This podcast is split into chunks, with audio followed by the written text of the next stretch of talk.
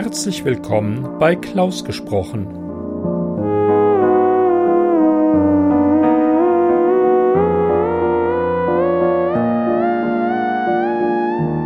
Am Mikrofon Klaus Neubauer.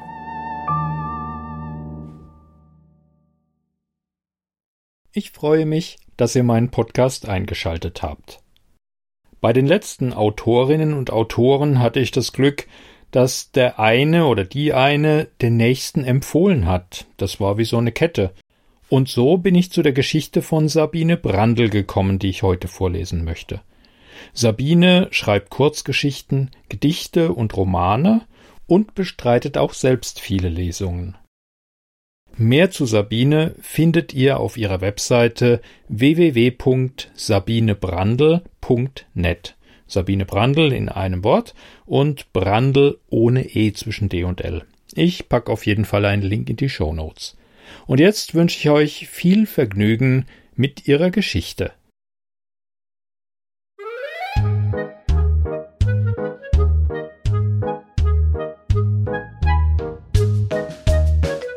Hemingway von Sabine Brandl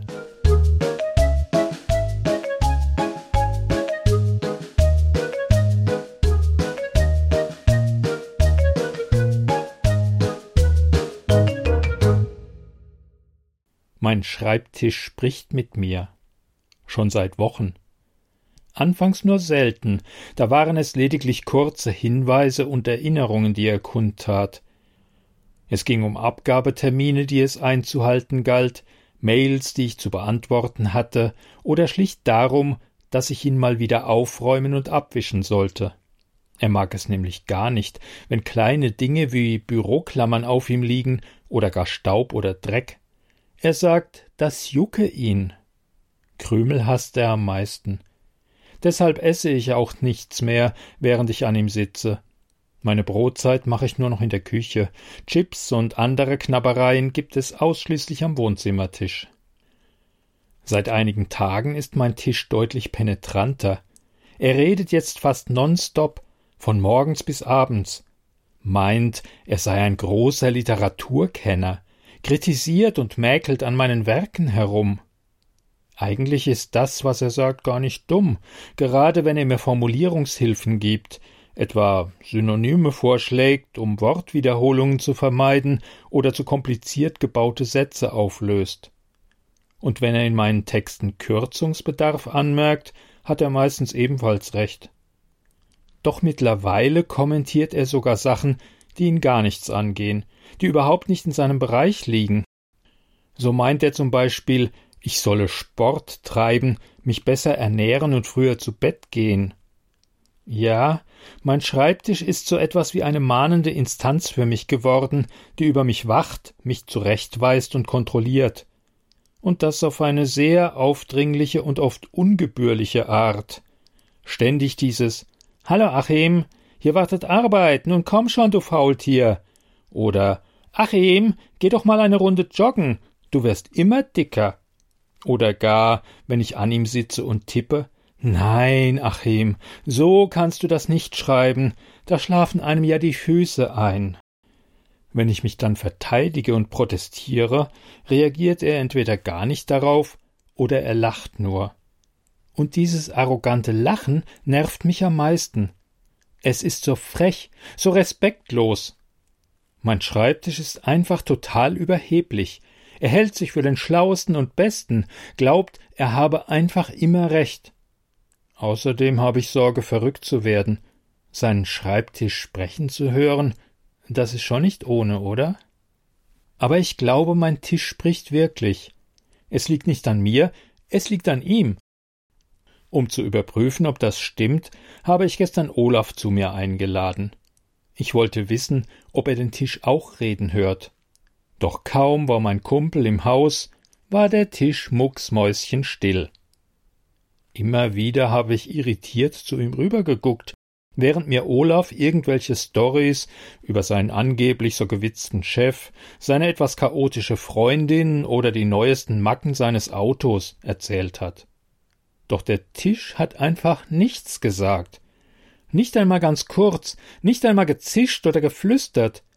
Er stand einfach nur stumm da, als wäre er ein ganz normales Möbelstück. Um ihn herauszufordern, habe ich kurz meine Cola auf ihm abgestellt und dabei einige Tropfen verschüttet. Auch das hasst er nämlich. Und dann habe ich sogar noch Chipskrümel auf ihm verstreut, ganz unauffällig im Vorbeigehen, doch selbst so habe ich ihn zu keinerlei Gemecker verleiten können. War doch ich es, mit dem etwas nicht stimmte, und nicht mein Schreibtisch? Dieser Gedanke setzte sich fest, wurde immer dominanter, Ganz automatisch blickte ich immer häufiger zum Schreibtisch, hörte Olaf weniger zu. Sag mal, ist mit dir alles okay? fragte Olaf irgendwann. Hast du noch zu tun? Du schaust ständig zum Computer rüber. Nein, nein, erwiderte ich hastig. Tut mir leid, ich höre dir schon zu. Erzähl weiter. Was hat dein Chef dann gesagt? Mein Chef? Zu meinem Auto? Ja, nein, ähm, ich meine, entschuldige, Olaf lächelte. Schon gut. Als ich dann also in der Werkstatt war, ich zwang mich dazu, seinen langwierigen Ausführungen ab jetzt aufmerksam zu lauschen. Doch Olaf merkte wohl, dass ich auch weiterhin nicht ganz bei der Sache war. Kaum hatte seine aktuelle Story ein Ende gefunden, zumindest vermutete ich das, sagte er Ich gehe jetzt, Achim. Du wirkst heute so abgelenkt. Ich komm lieber ein anderes Mal wieder, wenn du den Kopf wieder frei hast. Ist aber okay. Ich weiß ja, ihr Schriftsteller schwebt öfter mal in anderen Sphären. Er zwinkerte mir zu. Doch es wirkte nur halb aufrichtig. Als Olaf weg war, fing der Tisch sofort wieder an zu reden, und natürlich meckerte er. Wie langweilig mein Freund doch sei, schon als Person und erst seine Geschichten. Dann forderte er plötzlich einen eigenen Namen. Ich hätte einen, mein Freund Olaf habe einen, wohl alle sprechenden Wesen hätten einen Namen und selbst viele Nichtsprechende. Egal wie unwichtig und kleingeistig sie seien. Aber er nicht? Das könne so nicht bleiben. Ohnehin nicht und erst recht nicht, wo er doch so einzigartig sei, so begabt und klug. Na gut, knurrte ich. Dann nenne ich dich eben Horst. Oder Hans? Mir doch egal. Er schwieg. War er beleidigt? Dachte er einfach nur nach? Wohl eher letzteres, denn wenig später sagte er in aufgeräumtem Ton Nenn mich Hemingway. Einfach nur Hemingway, ohne Ernest, als Künstlername. Chair heißt ja schließlich auch nur Chair. Oh, von wegen Hemingway. Was bildest du dir eigentlich ein, wer du bist? Und warum hast du nicht gesprochen, als Olaf dagewesen ist? Da lachte er wieder nur, laut und gehässig. Wie ich das hasse. Sein dreistes Wiehern und dass er nie antwortet, wenn er nicht mag, gar nicht darauf eingeht, wenn ich ihn mal zur Rede stellen will, als wäre das ganz egal und seiner ohnehin nicht würdig. Ich brüllte. Sei endlich still, du hässlicher Klotz. Doch sein Lachen wurde nur noch lauter und schallender. Wutentbrannt sprang ich auf und ging stampfend Richtung Garage, um die Säge zu holen. Den großen Fuchsschwanz. Als ich zurückkam, ließ ich das Sägeblatt bedrohlich schnalzen. Es machte dabei ein sogar für mich schauriges Geräusch. Wie musste sich da erst der Tisch fühlen? Dann stellte ich die Säge auf dem Schreibtischstuhl ab, also genau vor ihm, ganz demonstrativ. Mit drohender Stimme sagte ich So, mein Freund, ich bin jetzt eine Weile weg. Wenn ich zurückkomme, benimmst du dich. Quassel nicht ständig auf mich ein und lache nie mehr, hörst du mich? Nie mehr so hämisch wie eben. Sonst säge ich dir deine Beine ab, eins nach dem anderen, und schließ dich deine Platte in der Mitte durch, und dann werf ich deine Einzelteile auf den Sperrmüll. Ich grinste fies. Der Tisch, der längst nicht mehr lachte, jaulte laut auf und fing an zu protestieren. Ich unterbrach ihn. Nachdem du ja nur sprichst, wenn wir beide allein sind und dich somit sonst keiner reden hört, muss ich wohl davon ausgehen, dass ich mir dein Gerede nur einbilde. Da habe ich dann auch kein schlechtes Gewissen, wenn es darum geht, dich zu zersägen. Du bist ja nur ein Ding, geist- und gefühllos, also letztlich ein Nichts. Ich ging in den Flur, zog mir Schuhe und Jacke an und wandte mich dann noch einmal an mein irres Möbelstück, den größenwahnsinnigen Schreibtisch, den selbsternannten Hemingway. Servus, Tisch, sagte ich. Nutze die Zeit zum Nachdenken. Dabei zeigte ich auf den Fuchsschwanz. Ich meine es ernst. Dann verließ ich das Haus. Mein Weg führte mich an den Tresen einer Kneipe, wo ich meine Wut mit einigen Bieren und Schnäpsen hinunterspülte. Als ich spät nachts nach Hause kam, mied ich das Wohnzimmer. Ich ging nur kurz ins Bad, zog mich im Schlafzimmer aus und warf mich dann gleich aufs Bett. Am nächsten Morgen erwachte ich leicht verkatert und mit extrem mieser Laune. Ich duschte kalt, zog mich an und ging in die Küche, wo ich Kaffee aufsetzte. Dann saß ich eine Weile mißmutig am Küchentisch, trank das schwarze Gebräu und dachte nach. Von meinem Schreibtisch im Zimmer nebenan war nichts zu hören. Doch der würde schon wieder loslegen, wenn er mich sah, da war ich mir sicher. Ich würde es ihm heute aber beweisen, dass er gar nicht so wichtig war, wie er glaubte, dass ich auch ohne seine Belehrungen auskam.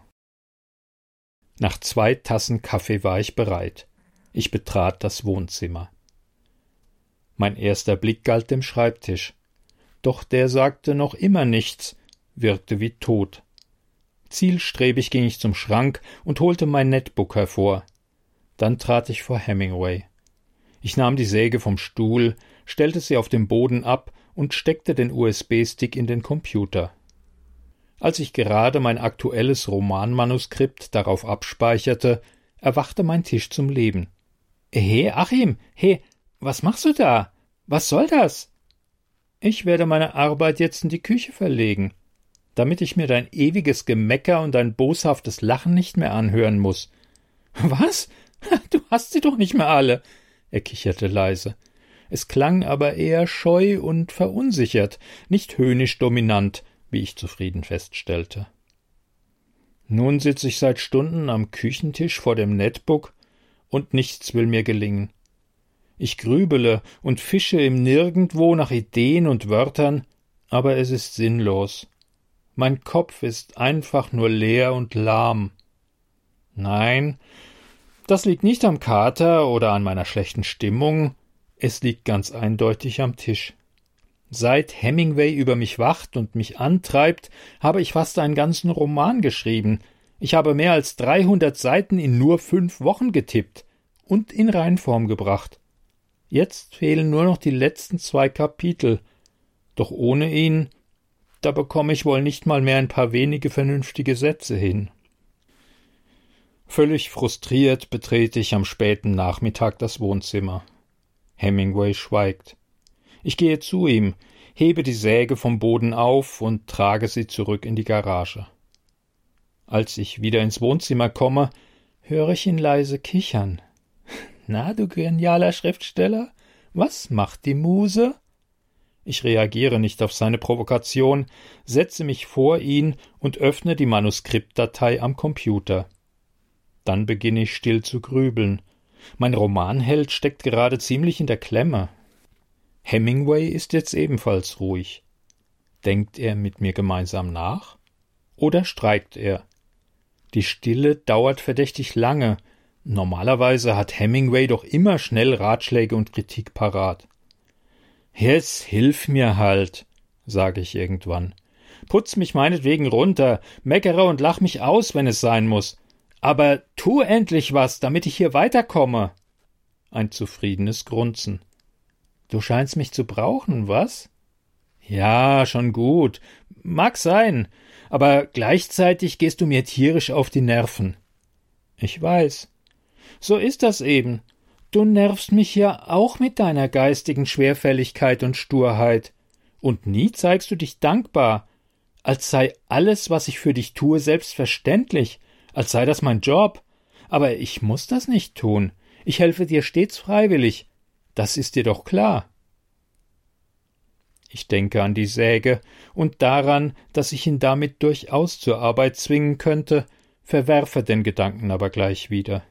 Schriftstellerei darf keine Zwangsarbeit sein. Dazu braucht es freie Hingabe und Muße. Ja, schon gut. Du könntest trotzdem freundlicher sein. Du auch. Also los. Nun konzentrier dich mal richtig auf den Text. Sein Tonfall ist barsch und herrisch, was mich sofort wieder ärgert, aber zugegeben, es motiviert mich auch. Ich lese die letzten Zeilen auf dem Bildschirm noch einmal durch, dann bewegen sich meine Finger zögerlich über die Tastatur. Kurz darauf höre ich ihn. Oh, die Metapher funktioniert so nicht, du Dummkopf. Wir sind jetzt beim Magen, und er ballt sich meinetwegen zur Faust, aber der brennt doch nicht. Das war vorhin sein Herz. Ich seufze, geplagt und erleichtert gleichermaßen. Danke. Es ist das erste Mal, dass ich mich bei Hemingway bedanke, und ich meine tatsächlich ein leises, wonniges Hm als Reaktion zu vernehmen.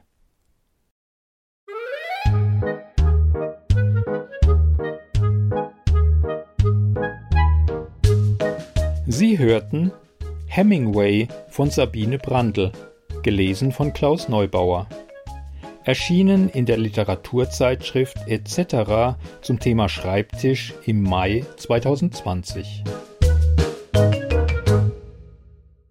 Ich bedanke mich fürs Zuhören, danke Sabine für die Geschichte und bis bald. Macht's gut, vielleicht hört ihr ja mal wieder rein. Ciao! Eine Produktion des Podcasts klausgesprochen.de